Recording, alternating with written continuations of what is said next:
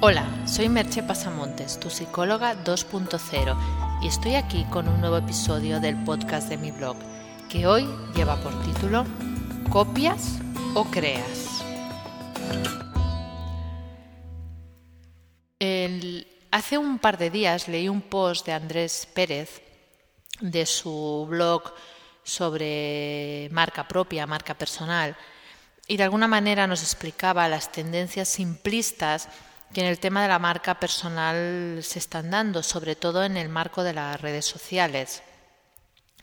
Y bueno, leyendo este post y, bueno, esa, tendencia que él detecta, que yo también la veo y estoy totalmente de acuerdo en esa postura, me vino el empuje para hablar de un tema que creo que no es muy popular, pero que hace tiempo que yo también observo y por tanto creo que bueno que toca hablar de él y que bueno que alguna vez hay que hacerlo. El tema es el de la, de la copia, la imitación o incluso el plagio. Intentaré ir explicando cada cosa según yo la veo. Tampoco estoy hablando de unas explicaciones académicas ni dogmáticas, pero bueno, un poco de una sensación que yo tengo. Es lógico que todos copiemos algunas cosas. De hecho, muchas creaciones surgen de darle una vuelta de tuerca más a algo, de darle otro enfoque, de añadirle una funcionalidad que no tenía. Eh, los seres humanos no somos una tábula rasa y por tanto es incluso adecuado que sobre la base de todos los conocimientos y experiencias que tenemos elaboremos nuestras propias propuestas. Pero daros cuenta de los términos que utilizo, pues no son casuales.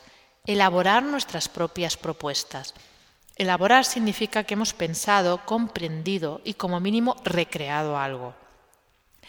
Propias propuestas quiere decir, como las dos palabras indican, que no es la propuesta de otro que tomamos prestada, sino algo que ofrecemos nosotros de algún modo personal, con nuestro sello y sobre todo con nuestra identidad única e intransferible.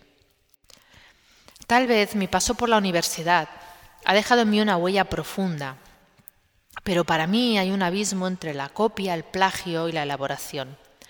Vamos a decir que plagiar es hacer pasar por tuyo algo que no lo es, obviamente sin citar la, la fuente. La copia yo la pondría, podría ser lo mismo que el plagio, pero la voy a poner en un segundo nivel, porque es posible que, aunque sea de pasada, nombres la fuente, pero sigues haciendo pasar por tuyos pensamientos de otros, o no dejas claro cómo distinguirlos. Yo lo he clasificado como un segundo nivel. El plagio sería una copia muy descarada y sin ningún tipo de rubor.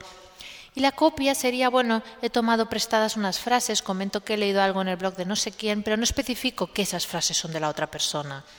Y de alguna manera dejo como con la duda de si es algo que he pensado yo o ha pensado un otro. Elaborar es, tomando como base conocimientos y aportaciones de otros, a los que citas debidamente, sacar tus propias conclusiones, sean estas acertadas o erróneas. Y este último punto es el que abunda menos eh, por la red y yo diría por la vida, ¿no? pero ahora nos ocupa un poco el tema de Internet. En los artículos de mi blog veréis que muchas veces hablo de otras personas y me baso en sus teorías. Para mí es realmente una fuente de gran inspiración el trabajo de otros profesionales. Pero esas frases que cito suelen ir entrecomilladas y con referencia al lugar de donde han sido extraídas. Al principio comento que si son de este libro o los puedes encontrar en esta web y entrecomillo o pongo en cursiva esas frases para distinguir lo que ha dicho el autor de lo que digo yo. A partir de ahí yo saco mis conclusiones, algunas veces basadas otra vez en pensamientos de otra persona, pero la cito nuevamente. Si estoy hablando de algo que ha salido en un programa de Eduard Punset, puedo luego añadir en las conclusiones que, tal como también ha dicho Antonio Damasio, resulta que el cerebro se comporta de determinada manera. Pero en cada momento voy especificando de dónde he sacado esa, esa información. Y aparte, pues hay mis conclusiones personales o deducciones, ya os digo, correctas, erróneas, con las que uno puede estar o no de acuerdo, pero que queda claro que es algo, llamémosle, de mi propia cosecha. Sobre todo, esa es la función, que sea claro lo que es mío y lo que es de otros. Con esto quiero aclarar que creadores puros hay pocos. Se requieren medios de los que la mayoría carecemos por ejemplo, un lugar para investigar, tiempo para realizar esas búsquedas o incluso una imaginación espectacular. Pero no pasa nada, ya que la elaboración es también un gran aporte. y tanto la ciencia como las humanidades se nutren de muchos de estos trabajos sobre el trabajo de otros. Pero otra cosa radicalmente opuesta es copiar. Creo que he dejado clara la diferencia, pero insisto en que recrear, elaborar no es nada malo y es una manera para mí ya de estar creando. Otra cosa es la copia. Además, se da la circunstancia de que el copista, vamos a llamarlo así, muchas veces tiene éxito. No todo el mundo conoce las fuentes para darse cuenta de que no es una creación original. Em, me imagino que cada uno en su campo, en el que más domine, se sabrá cuando algo que está leyendo en un blog, que es lo más común, es en realidad una teoría o una idea de otra persona. Pero también es verdad que la mayoría de nosotros no vamos a poner en un comentario, oye, que esa idea la ha sacado de otro lugar si la persona no la, no la cita. ¿no?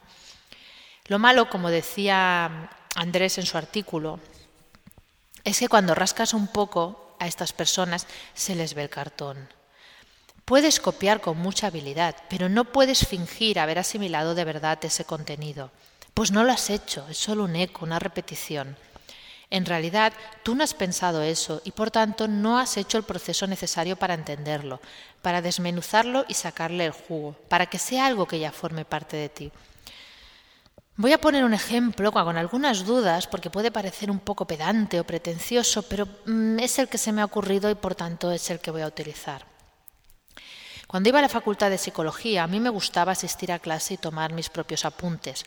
En las clases yo aprendía, anotaba lo que me parecía relevante, lo hacía a mi modo, lo ordenaba de una manera que me resultara comprensible, era mi propia letra, era, bueno, era mi manera. Había muchos compañeros que no asistían a clase, por el motivo que sea, no voy a entrar, algunos porque trabajaban, otros porque simplemente no les daba la gana, y luego me pedían los apuntes para fotocopiarlos. Yo siempre los dejé, los apuntes tenía compañeros, había gente a las que no les gustaba dejar los apuntes porque consideraban que esos otros eran como una especie de jetas que se aprovechaban de tu trabajo cuando a lo mejor estaban en el bar tomándose algo. Mm, a mí me era igual, yo había asistido a las clases, había aprovechado eh, el trabajo, en, en, mí misma había aprendido y luego lo que quisieran hacer los demás era su problema, ¿no? Curiosamente, eh, tampoco nunca vi que uno de esos compañeros que fotocopiaban mis apuntes sacara mejor nota que yo en un examen. Esto ya sé que puede sonar un poco tonto y podéis decir, ah, pero la nota no lo es todo y no es muy relevante. Pero bueno, a mí me hace pensar que algo significaba, que no era la misma ni cantidad ni cualidad del trabajo realizado, que el trabajo de asimilación del contenido no había sido el mismo. Puede que otras personas hayan tenido otras experiencias y que alguien me diga, oye, yo me saqué toda la carrera con matrículas copiando apuntes ajenos, pero no fue mi experiencia. ¿no? Y de alguna manera pienso que eso sigue sucediendo en la actualidad. Todos compartimos contenidos, conocimientos en la red, pero lo que compartes es la punta del iceberg. Si solo copias la punta, debajo no hay nada y el iceberg no flota. Puede lucir durante un tiempo, pero al final se deshace y se descubre que debajo no había base. Solo hay que darle tiempo.